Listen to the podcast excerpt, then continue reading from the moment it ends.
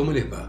Esto es Lecturas desde Santa María de los Buenos Aires, esta ciudad tan llena de versos y estrofas y, y poemas, en este continente también tan poético, y vamos a leer unos poemas de Federico del Sagrado Corazón de Jesús García Lorca que como todos saben fue un dramaturgo y poeta español de la generación del 27 y seguramente el poeta más popular de la literatura española durante el siglo XX. Y también es un gran dramaturgo, uno de los mejores dramaturgos españoles del siglo XX, junto por supuesto con Valle Inclán y Güero Vallejo. Y también como todo el mundo sabe, fue asesinado después del golpe de Estado que dio inicio a la Guerra Civil Española. Y vamos a leer de García Lorca Los encuentros de un caracol aventurero del año 1918, escrito en Granada. Hay dulzura infantil en la mañana quieta. Los árboles extienden sus brazos a la tierra.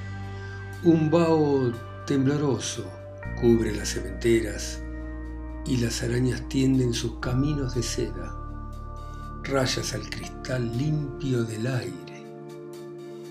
En la alameda un manantial recita su canto entre las hierbas y el caracol, pacífico burgués de la vereda, ignorado y humilde, el paisaje contempla. La divina quietud de la naturaleza le dio valor y fe y olvidando las penas de su hogar, deseó ver el fin de la senda. Echó a andar e internóse en un bosque de cedras y de ortigas. En medio había dos ranas viejas que tomaban el sol, aburridas y enfermas.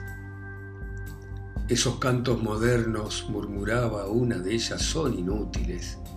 Todos, amiga, le contesta la otra rana que estaba herida y casi ciega cuando joven creía que si al fin Dios oyera nuestro canto, tendría compasión. Y mi ciencia, pues ya he vivido mucho, hace que no lo crea. Yo ya no canto más. Las dos ranas se quejan, pidiendo una limosna a una ranita nueva que pasa presumida apartando las hierbas. Ante el bosque sombrío, el caracol se aterra, quiere gritar, no puede. Las ranas se acercan. ¿Es una mariposa? dice la casi ciega. Tiene dos cuernecitos, la otra rana contesta. Es el caracol. ¿Vienes caracol de otras tierras? Vengo de mi casa y quiero volverme muy pronto a ella. Es un bicho muy cobarde, exclama la rana ciega. ¿No cantas nunca? No canto, dice el caracol. ¿Ni rezas? Tampoco. Nunca aprendí ni crees en la vida eterna? ¿Qué es eso? Pues vivir siempre en el agua más serena junto a una tierra florida que a un rico manjar sustenta. Cuando niño a mí me dijo un día mi pobre abuela que al morirme yo me iría sobre las hojas más tiernas de los árboles más altos. Una hereje era tu abuela, la verdad te la decimos nosotras. Creerás en ella, dicen las ranas furiosas porque quise ver la senda, gime el caracol. Sí, creo por siempre en la vida eterna que predicáis. Las ranas muy pensativas se alejan y el caracol asustado se va perdiendo en la selva. Las dos ranas mendigas como esfinges se quedan. Una de ellas pregunta, ¿crees tú en la vida eterna? Yo no, dice muy triste la rana herida y ciega. ¿Por qué hemos dicho entonces al caracol que crea? ¿Por qué? No sé por qué, dice la rana ciega. Me lleno de emoción al sentir la firmeza con que llaman mis hijos a Dios desde la sequía. El pobre caracol vuelve atrás. Ya en la senda un silencio ondulado mana de la alameda. Con un grupo de hormigas encarnadas se encuentra. Van muy alborotadas, arrastrando tras ellas a otra hormiga que tiene tronchadas las antenas. El caracol exclama, hormiguitas, paciencia, ¿por qué así maltratáis a vuestra compañera? Contadme lo que he hecho, yo jugaré en conciencia, cuéntalo tú, hormiguita. La hormiguita, medio muerta, dice muy tristemente, yo he visto las estrellas. ¿Qué son las estrellas? dicen las hormigas inquietas, y el caracol pregunta pensativo, ¿estrellas? Sí, repite la hormiga, he visto las estrellas, subí al árbol más alto que tiene la alameda y vi miles de ojos dentro de mis tinieblas. El caracol pregunta, ¿pero qué son las estrellas? Son luces que llevamos sobre nuestra cabeza.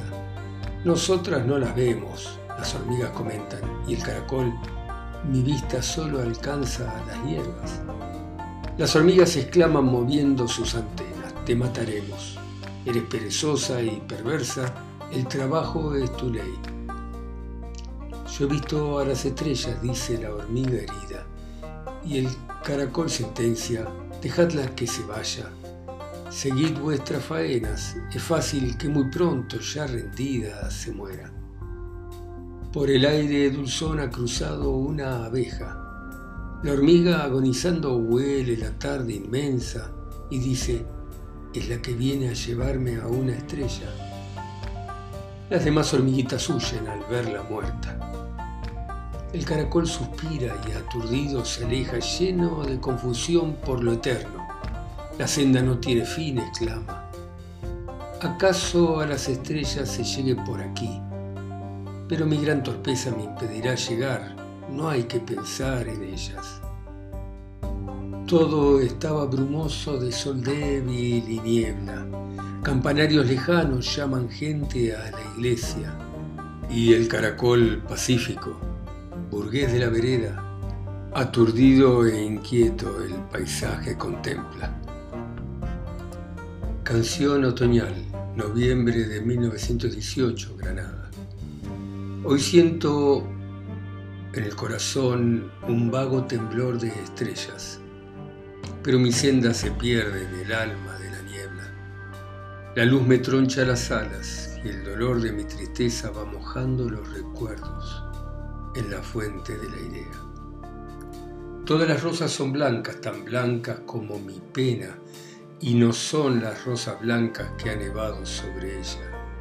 Antes tuvieron el iris, también sobre el alma nieva. La nieve del alma tiene copos de besos y escenas que se hundieron en la sombra o en la luz del que la piensa.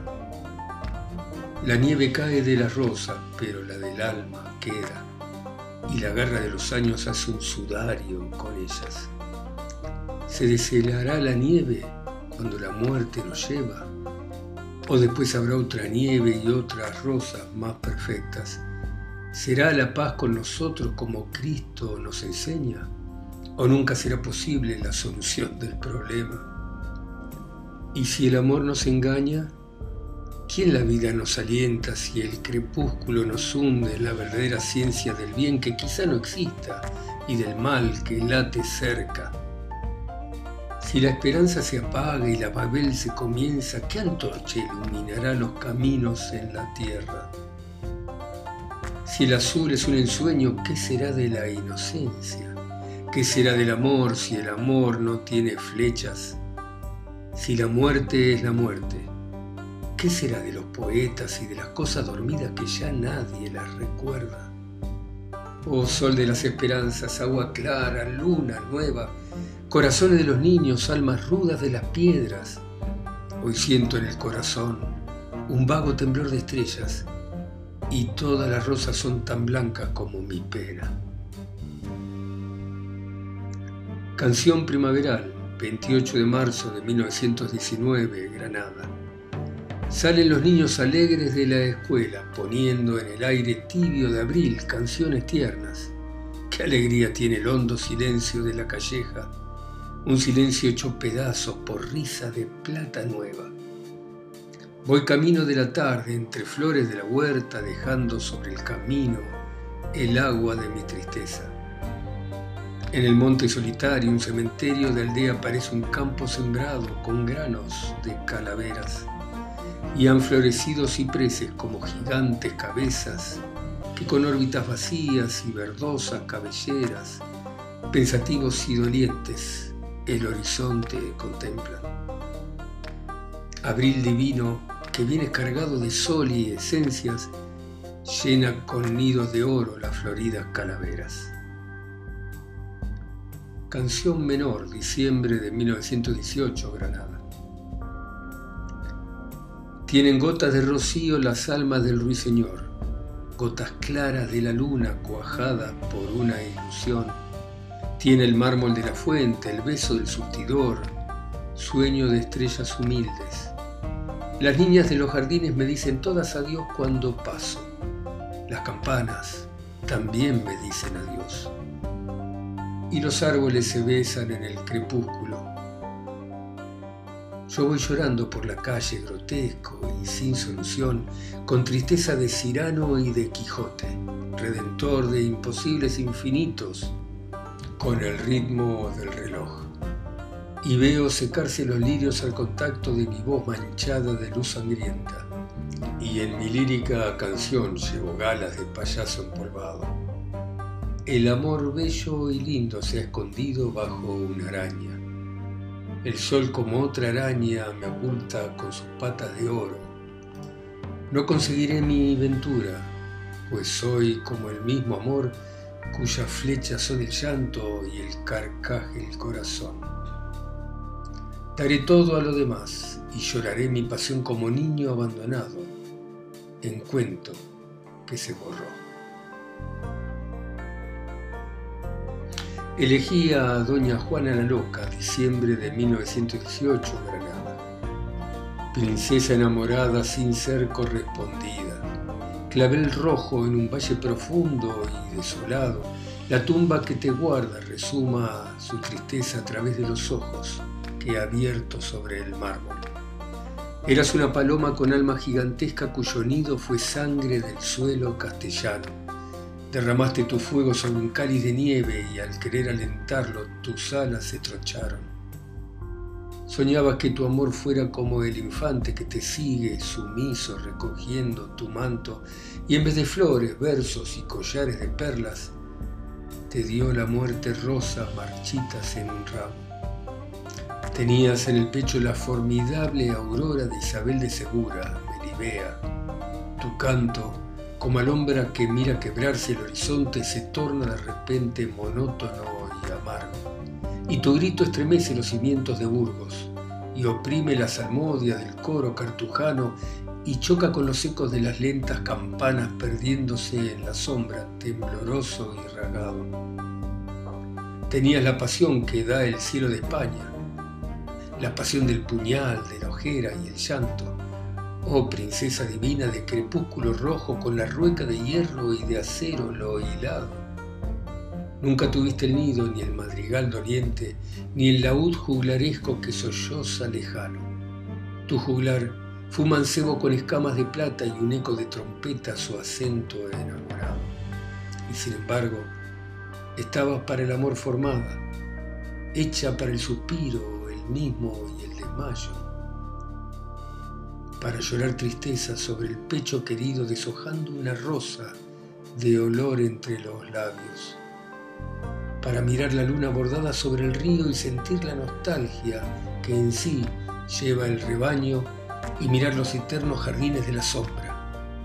Oh princesa morena que duermes bajo el mármol, ¿tienes los ojos negros abiertos a la luz? O se enredan serpientes a tus senos exhaustos? ¿Dónde fueron tus besos lanzados a los vientos?